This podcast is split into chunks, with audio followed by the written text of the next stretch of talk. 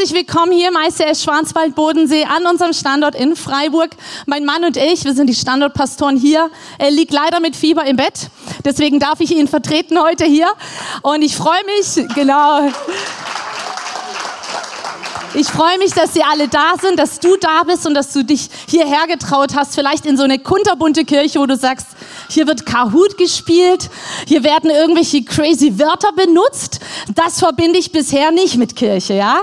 Aber wisst ihr, ICF sagt, wir wollen ähm, Kirche am Puls der Zeit bauen. Wir wollen die Sprache finden, die wir auch draußen sprechen und nicht hier reinkommen und auf einmal verkleiden wir uns und, und sind die netten, fröhlichen Christen und draußen reden wir ganz anders, sondern wir wollen authentisch sein, ist einer unserer Werte. Und wisst ihr, bei dem allen sind wir begeistert von Jesus.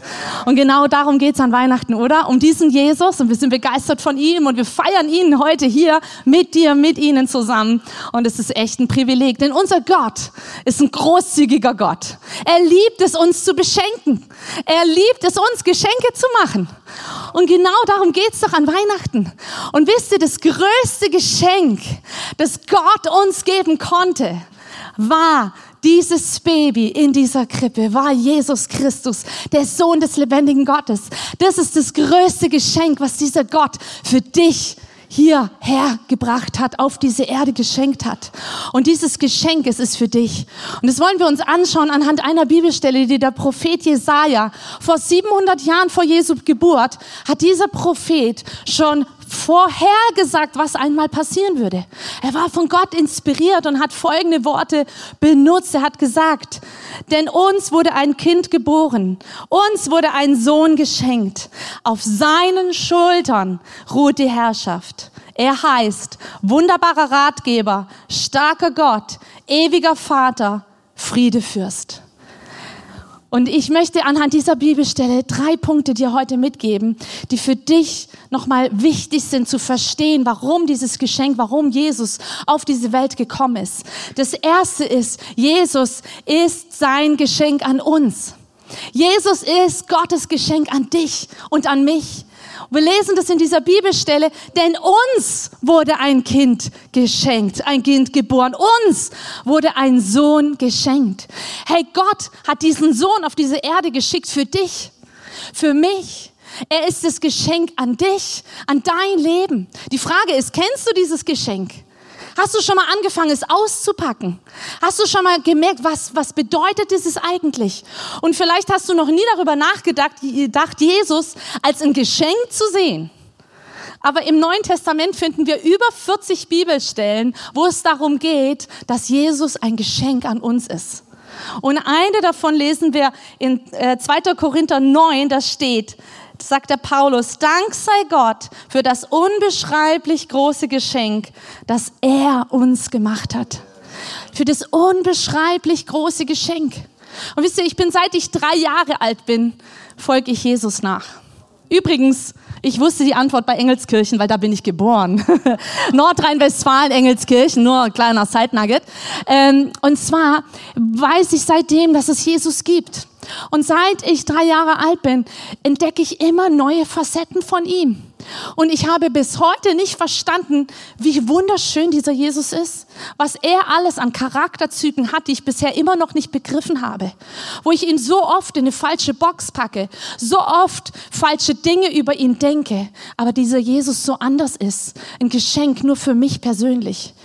Und in der Offenbarung lesen wir, dass dort Wesen sind, die haben ganz, ganz viele Augen. Und was machen die? Die beten den ganzen Tag Jesus an. Und ich habe mir immer die Frage gestellt, warum haben die so viele Augen?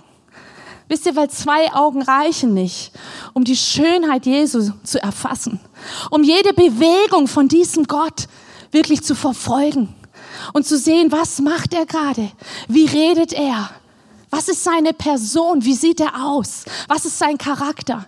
Dieser Jesus ist wunderschön und oft kennen wir ihn überhaupt nicht. Eigentlich will er Beziehung zu dir. Er ist gekommen auf diese Welt, weil er Beziehung zu dir gesucht hat und es bis heute tut. Weil er ist nicht ein Gott, der sagt, jetzt hast du noch ein bisschen Religion, jetzt guck noch, dass du ein bisschen mehr Leistung für mich bringst. Guck noch, dass du mich zufriedenstellst. Das ist nicht dieser Jesus, den ich kennengelernt habe. Sondern dieser Jesus ist voller Liebe, voller Erbarmen. Er war sich nicht zu schade, den schönsten Ort auf dieser Welt zu verlassen. Neben seinem Vater. Wir können uns, glaube ich, nicht ausmalen, wie schön es im Himmel ist. Wie schön dieser Ort ist, wo an dem Jesus war. Und er war sich nicht zu schade, diesen Ort zu verlassen, um dir zu begegnen, um ein Leben in Beziehung zu dir führen zu können. Das ist dieses Geschenk an dich. Jesus ist auf diese Welt gekommen, damit dein Leben sich verändert. Und wir lesen das in dem vielleicht bekanntesten Bibelvers, den du vielleicht auch schon gehört hast, in Johannes 3, Vers 16. Da lesen wir, denn Gott hat der Welt seine Liebe dadurch gezeigt, dass er seinen einzigen Sohn für sie hergab. Hergab, es ist eine Gabe an dich, damit alle, die an ihn glauben, das ewige Leben haben und nicht verloren gehen. Dafür kam Jesus, dass du dieses ewige Leben bekommst. Er liebt dich. Und die Frage ist, nimmst du dieses Geschenk an? Wirst du heute Abend, wenn dein Partner, deine Eltern, wer auch immer dir ein Geschenk gibt, wirst du es annehmen? Ja. Und ich schon, oder? Macht ja Sinn. Wäre ja doof, oder? Aber dieses Geschenk Jesus, nehmen wir es an? Fangen wir an, es auszupacken, es besser kennenzulernen, vielleicht mal sein Wort in die Hand zu nehmen, die Bibel, um mal zu sagen, Jesus, die da vorne erzählt mir, dass du ein Geschenk für mich bist, jetzt will ich dich mal kennenlernen. Und ich fange mal an, die Bibel zu studieren und ihn kennenzulernen. Das ist meine Einladung an dich heute, dass du sagst, ich nehme dieses Geschenk an. Das Zweite, was wir in dieser Bibelstelle lesen, ist, dass Jesus kam, um dir deine Lasten abzunehmen. Wir lesen hier, denn uns wurde ein Kind geboren, uns wurde ein Sohn geschenkt. Auf seinen Schultern ruht die Herrschaft. Auf Jesus Schultern ruht die Herrschaft. Und wisst ihr, darum geht's auch, dass eines Tages werden alle sich beugen vor diesem König. Das lesen wir in Philippa 2, da steht, und weil Jesus ähm, diesen Namen trägt, werden sich einmal alle vor ihm auf die Knie werfen. Alle werden eines Tages sich auf die Knie werfen vor diesem König. Denn die Herrschaft ruht auf seiner Schulter. Und es wird eines Tages mal sein. Alte, junge, egal welchen Berufsstand du hast, irgendwann werden alle sich beugen vor diesem Gott. So lesen wir es in seinem Wort. Aber hier geht es vor allem auch darum, was macht es heute in deinem Leben jetzt mit dir? Diese Herrschaft, die auf Jesu Schultern ruht, nämlich nicht mehr auf deinen. Und da müssen wir einen Vers vorne gucken, und zwar in Jesaja ähm, 9, Vers 3 steht es, denn das Joch ihrer Last den Stab auf ihrer Schulter, den Stock ihres Treibers zerbrichst du, wie am Tag Midians. Jesus ist kein König, der Lasten auf dich legt, der Dinge von dir fordert, sondern Jesus ist dieser König, der die Last von deinen Schultern nimmt. Da, wo du Lasten in deinem Leben trägst, da, wo Dinge in deinem Leben schwer sind, wo du vielleicht finanzielle Probleme hast, wo du durch eine Ehekrise gehst, wo deine Kinder auf Abwägen sind, wo du dir Sorgen machst um deine Enkel, wo du einsam bist vielleicht, wo du sagst, wie soll das werden im Alter? All diese Lasten, die wir tragen, die hat Jesus mit ans Kreuz genommen. Als er diesen Balken, als er dieses Kreuz getragen hat nach Golgatha, hat er diese Last von deinen Schultern weggenommen und hat gesagt, ich nehme dir diese Last ab. Es soll nicht länger deine Last sein, sondern ich nehme diese Last und ich gehe dafür ans Kreuz und ich sterbe, damit du diese Last nicht mehr tragen musst. Das ist dieser Gott. Es ist kein König, der dir noch Lasten aufträgt, sondern es ist ein Geschenk für dich. Sagen, gib mir deine Sorgen, gib mir deine Last. Auch hier die Frage, nehmen wir dieses Geschenk an oder versuchen wir es doch hinzukriegen? Wir versuchen so oft unser Leben doch gemeistert zu bekommen. Aber dieser Jesus steht da und sagt, hey, gib mir deine Last. Werf all deine Sorgen auf mich, denn ich sorge für dich. Lesen wir ähm, steht in 1. Petrus 5, 7, alle eure Sorgen werft auf ihn, denn er sorgt für euch. Hey, du darfst alle deine Sorgen heute, an diesem Tag, an diesem Weihnachten auf dieses Geschenk werfen, dieses Geschenk annehmen, dass du nicht länger diese Last trägst. Und mein dritter Punkt, Jesus kam, um deine tiefsten Bedürfnisse zu erfüllen. Und wisst ihr, oft wissen wir gar nicht, was sind eigentlich unsere tiefsten Bedürfnisse. Ich habe oft Leute, die kommen zu mir und die haben viele Probleme, sind, gehen vielleicht durch Depressionen und andere Dinge. Und die Sachen, die sie mir nennen, sind nie die Ursache. Sondern wir gehen immer mit Gott ran, fragen Gott, was ist wirklich der Kern der ganzen Situation? Was ist das tiefste Bedürfnis? Was ist das, was diese Person jetzt wirklich braucht? Wo ist der Schmerz wirklich? Wo ist die Ursache wirklich? Wisst ihr, das tiefste Bedürfnis, was wir haben, ist, dass wir einen Retter brauchen. Dass wir erkennen, ohne Jesus sind wir Sünder. Das leben wir getrennt von Gott. Unser tiefstes Bedürfnis ist eigentlich zu erkennen, wir brauchen einen Retter. Aber oft fühlen wir uns so gut. Wir gehen doch nett mit unserem Nachbarn um. Wir sind doch schön brav. Ich gehe doch regelmäßig zur Arbeit. Ich gehe doch eigentlich ganz liebevoll mit meinem Mann um. Und die Kinder, die erziehe ich doch auch ganz gut. Ich mache doch. Warum soll ich denn jetzt ein Sünder sein? Aber gerade wenn wir uns zum Beispiel die Frage stellen, warum lässt Gott Leid zu? Warum macht Gott es so und so? Wenn wir so anfangen, Fragen zu stellen, erheben wir uns eigentlich in dem Moment über Gott und sagen, Gott, wenn ich Gott wäre, könnte ich es besser. Und genau das ist die Sünde, dass wir denken, wir könnten es besser. Weil wir werden nie verstehen, ich werde nie verstehen, was hier auf der Welt manchmal geschieht und was Gott zulässt. Das werde ich nicht verstehen, weil ich bin Mensch und er ist Gott. Und trotzdem weiß ich, dass er ein Gott der Liebe ist. Trotzdem weiß ich, dass er ein Gott ist, der für mich ist. Und dass ich ihn als meinen Retter annehmen kann.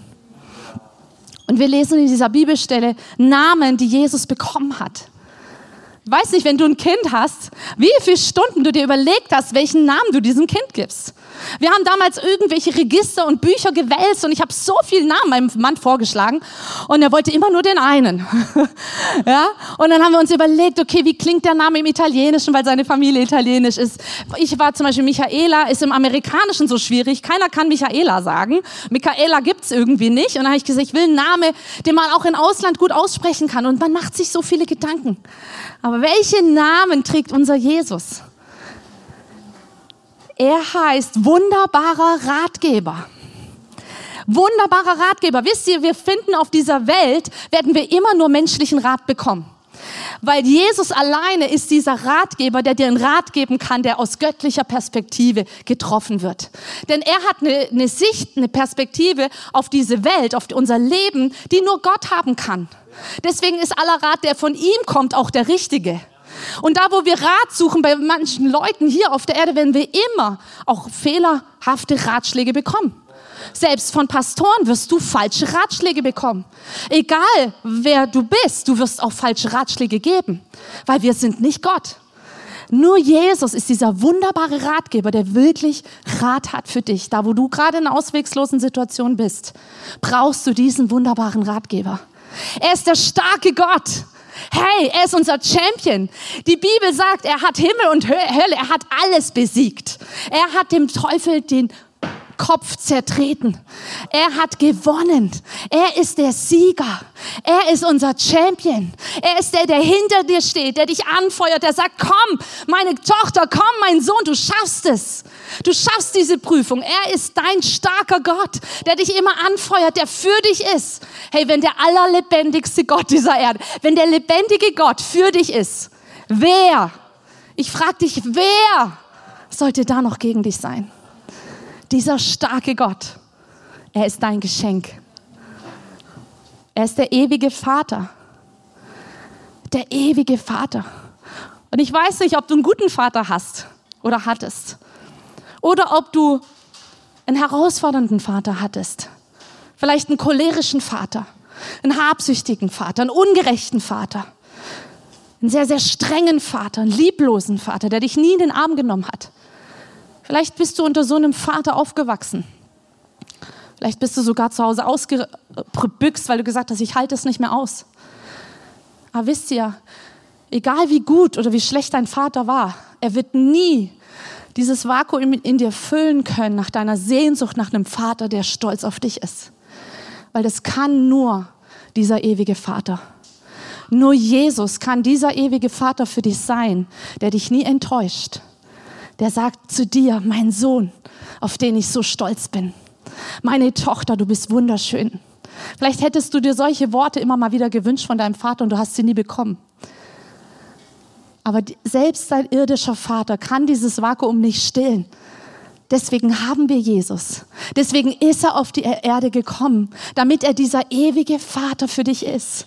Der Vater aller Vaterschaft, sagt die Bibel. Und wisst ihr, da denke ich immer an eine Geschichte, eine Story. Ähm, in Lukas 15 lesen wir die vom verlorenen Sohn. Vielleicht hast du die schon mal gehört. Da war einer, der hatte eigentlich alles. Und sein Vater hatte Kohle ohne Ende. Und er ist hingegangen und hat gesagt, so Papa, ich will jetzt mein Erbe. Mir reicht's, ich habe keinen Bock mehr hier bei dir zu sein. Und was macht dieser Vater? Eigentlich ist es ja ein Zeichen von dem Sohn zu sagen, ich wünschte, du wärst tot. Ja, wenn ich mein Erbe möchte. Aber dieser Vater ist so liebevoll und es ist ein Bild für diesen ewigen Vater, dass er ihm sein ganzes Erbe gibt.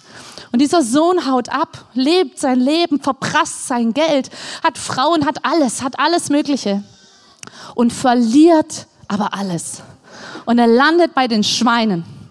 Und er ernährt sich nur noch von Schweinefutter. Und in diesem Moment hat er einen richtig guten Gedanken. Da sagt er sich, Moment mal, die Diener zu Hause bei meinem Vater, denen ging es ja selbst besser als mir hier beim Schweinetrug. Ich gehe zurück zu ihm und frage, ob ich für ihn arbeiten darf. Und was macht dieser Vater? Er steht mit weit offenen Armen da. Er beobachtet. Er wartet und wartet, dass sein Sohn zurückkommt.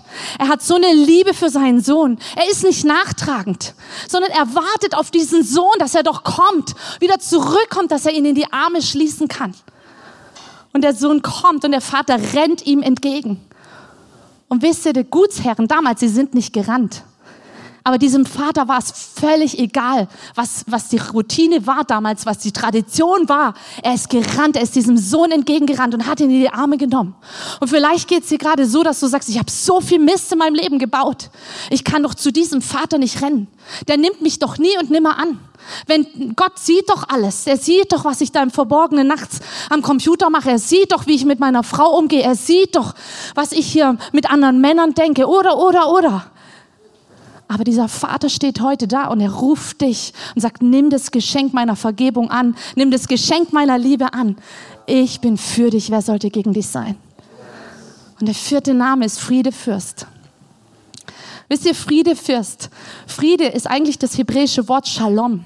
Das beinhaltet nicht nur die Abwesenheit von Konflikt. Wir denken immer Friede. Wenn zu Hause Friede ist, dann ist Abwesenheit von Konflikt. Nein, es heißt die Anwesenheit von Gottes Gegenwart. Das ist Friede, das ist Shalom. Nicht Abwesenheit von irgendwas, sondern Gegenwart von Anwesenheit von einer Person. Und diese Person heißt Jesus. Und dieser Friedefürst, der möchte in dein Leben einkehren. Er möchte in deinem Herzen wohnen. Du kannst ihn einladen, kannst sagen, Jesus, ich nehme dieses Geschenk an. Ich nehme dieses Geschenk an, diesen Friedefürst. Ich wünsche mir das, dass da jemand in mir ist, der Friede gibt, der Gelassenheit, der Ruhe gibt. Jesus kam, damit du Leben im Überfluss hast. Und dieses Leben im Überfluss möchte er dir schenken. Und wisst ihr, das ist, Problem ist, dass wir oft dieses Geschenk so anschauen, wie so einen großen Karton. Sagen, so ein hässliches Ding, was will ich denn damit?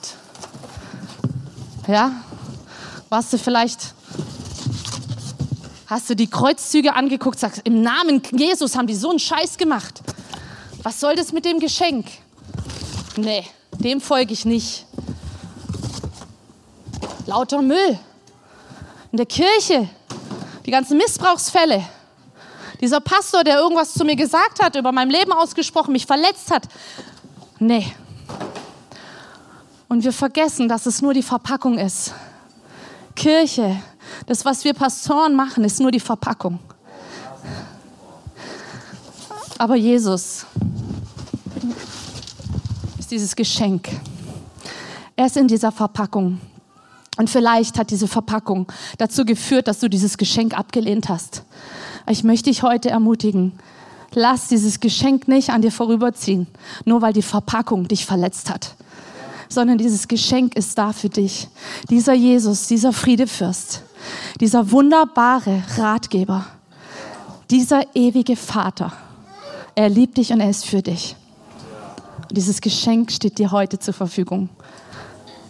Wollen wir zusammen aufstehen? Kurz zusammen beten? Jesus, danke sagen für dieses Geschenk. Und wenn du möchtest, wenn du sagst, bisher habe ich dieses Geschenk nie angenommen, es ist ganz einfach, Jesus in sein Herz einzuladen, diesen Friedenfürst in dein Herz einzuladen. Und zwar kannst du einfach ein Gebet sprechen. Und ich möchte es dir heute leicht machen. Ich möchte sagen, wir werden zusammen ein Gebet sprechen. Ich werde was vorbeten. Und wenn du magst, wenn du sagst, ich möchte diesem Geschenk, ich möchte diesem Jesus eine Chance geben in meinem Leben. Ich möchte ihn einladen. Ich möchte, dass er mein Leben verändert. Dass er für mich zu diesem Vater wird. Dass er für mich zu diesem Friedefürst wird. Dann kannst du jetzt einfach mitbeten. Okay? Und wenn du das nicht möchtest, dann, dann genieß einfach den Moment. Und wir werden dann gleich noch zusammen einen Worship-Song singen, ein Gebet zu seiner Ehre. Aber ich möchte für die, die dieses Geschenk heute annehmen wollen, die Gelegenheit dazu geben. Lass uns beten.